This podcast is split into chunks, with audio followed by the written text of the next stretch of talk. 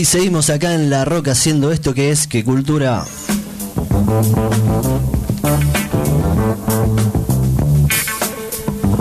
Una tarde apacible acá en la ciudad de Zárate. La gente pasa en bicicleta tranquila. De vez en cuando algún auto pasa todo lo que da, ¿viste? Es, el- el- la- la- Es inevitable. bueno, este, hay un acá algo que queremos mencionar, ¿no? Siempre estamos a la tratando de, de apoyar a los sectores culturales, a todos los que tienen una movida, así que les dejo con Mariana. Sí, bueno, eh, vamos a hablar de, del desalojo que le quieren hacer a la Biblioteca Popular Jean Lloré de Campana. Ajá. Eh, bueno, desde la biblioteca vinieron llevando a cabo distintas actividades el año pasado, el año pasado, perdón, la semana pasada, Sí. eh, pronunciándose en contra del desalojo de, de la biblioteca. Dice eh, Andrés Gulfo, sí, que es el presidente de la comisión directiva de la biblioteca, dice Campana no necesita más edificios, necesita bibliotecas. Sí, sí. Bueno, la Biblioteca Popular Jean Lloré fue fundada en 1912 por socialistas. A partir del año 1916 comienza a funcionar en el predio de la calle San Martín, al 325 de la ciudad de Campana, provincia de Buenos Aires, de donde hoy pretenden desalojarla con el fin de salvaguardar estos espacios en una época difícil a partir de los años 30, muchos centros socialistas pusieron a nombre de la vanguardia Sociedad Editora sus propiedades. Si cerraba el partido político, eso no implicaba que cerraran el centro. Esto es lo que comenta Andrés Gulfo en, en un video que subieron el- la semana pasada en las redes sociales de la biblioteca. Eh, hoy la vanguardia decide entregar estas escrituras como forma de solventar los problemas económicos que viene Claro. acarreando. Así Claro. que bueno, a causa de esto eh, quieren desalojar la biblioteca. La biblioteca siempre se mantuvo activa gracias a sus colaboradores. Durante años se realizaron debates culturales e ideológicos. Hasta el año 2008 funcionó en el predio la imprenta del periódico Ideas. Hoy la biblioteca no solo aloja al archivo del periódico y un fondo bibliográfico importante, sino que también abre sus puertas a la Murga Carumbé para sus ensayos y a Adixcine, que realiza cine, debate a la gorra, sin descuidar sus otras actividades de extensión cultural y de acceso a la información.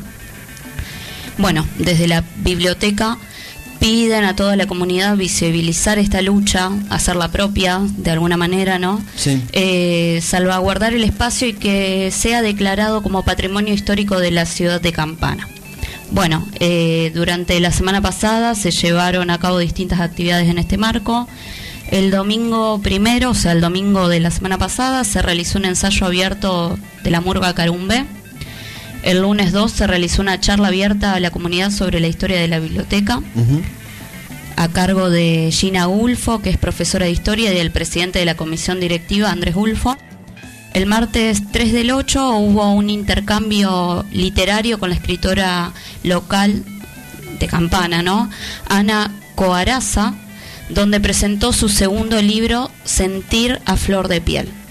Y el jueves se presentó ante el Consejo Deliberante el proyecto para declararla eh, Patrimonio Histórico de la ciudad. Y bueno, eh, continúan las actividades, la biblioteca sigue, en la lucha y está eh, planeando nuevas actividades que bueno van a ser informadas y probablemente tengamos el, el gusto de contar con la presencia de algunos de ellos acá en el, programa. Sí, ojalá podamos charlar con ellos, ver bien ahí, porque aparte es un, un atropello grande a muchos trabajadores culturales, ¿no? Porque como vos decía, eh, alberga ahí muchas actividades, eh, la de la- las que estabas mencionando, y, y eso es gente que, que cuenta con eso para expresarse, porque o sea, es la, la- la economía, la sociedad económica sigue prevaleciendo sobre eh, la cultura y sobre la educación ¿no? de las personas.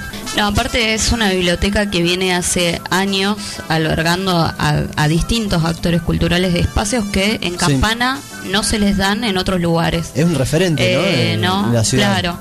Y mm, aparte no solo eso, tiene un archivo histórico la biblioteca, el archivo del periódico Ideas que estuvo funcionando, creo que si no me equivoco, de 1915 a 2008 Sí. y es importantísimo para toda la historia, incluso de Campana y más. Sí, sí, y bueno, es como que no, no se tiene en consideración ese tipo de cosas. Y, Eh, y eso ya incluso, digamos, ya está, ya hace tiempo tendría que haberse declarado patrimonio cultural, porque cumpliendo esas funciones y aparte albergando el archivo, que siempre un archivo en una ciudad es eh, algo muy importante, un archivo de una biblioteca es algo muy eh, muy significativo. Entonces, eh, sí, bueno, ojalá que estar al tanto, eh, ver la- cuáles son las redes sociales que pueden de, del, de la Eh, la biblioteca se la pueden encontrar creo que como Biblioteca Popular Jean Lloré en las redes sociales, en las dos, en las dos, sí. eh, Instagram y Facebook.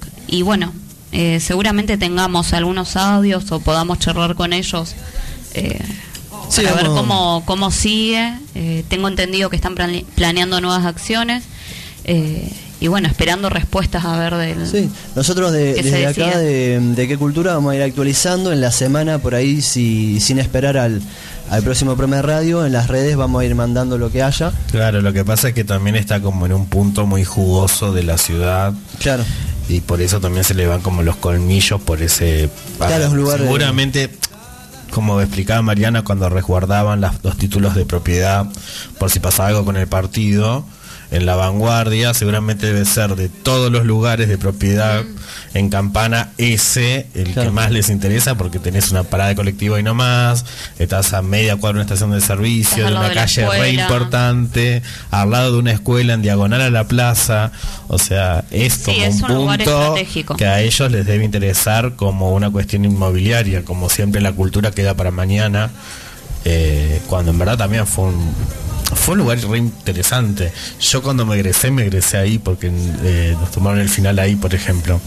Es un lugar hermoso, es, es re lindo la como estaba.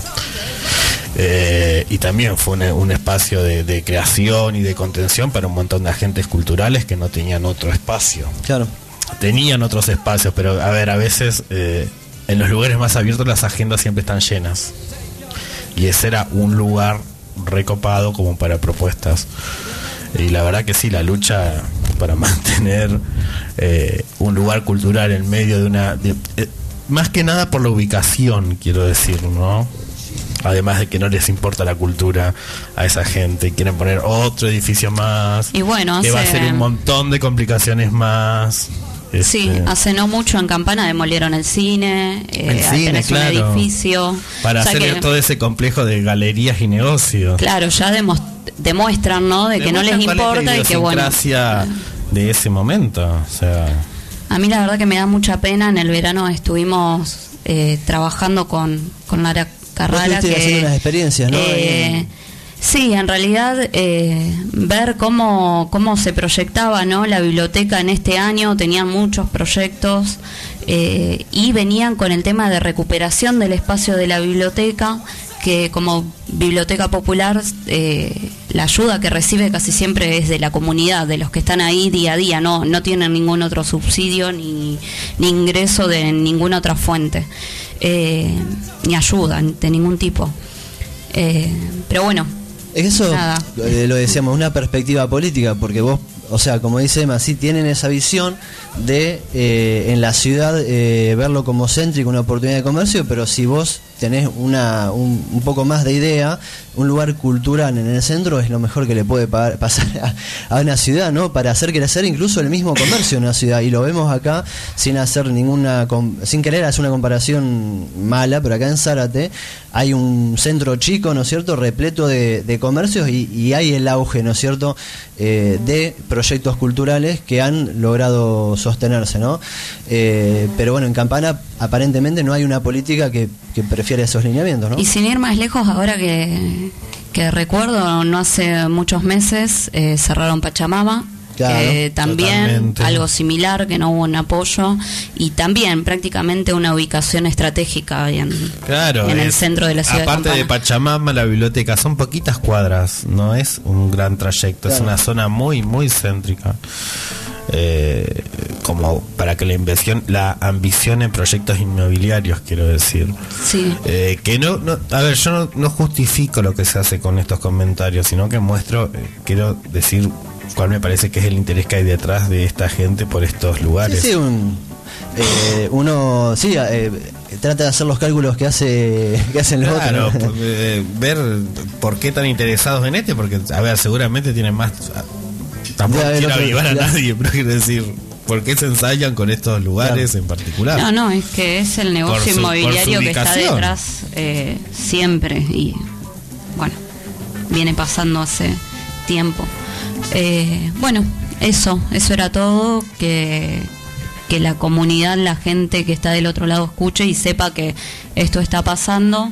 Eh, que por ahí uno piensa que no, ah, las bibliotecas ya pasaron, ya fue, pero no, no es solo la biblioteca, sino es el lugar de trabajo de otras personas eh, y bueno, tiene una función social eh, vital para, para bueno, toda la, la gente, la people. Totalmente, perfecto. Ahí lo de Mariana. Vamos a estar atentos a eso.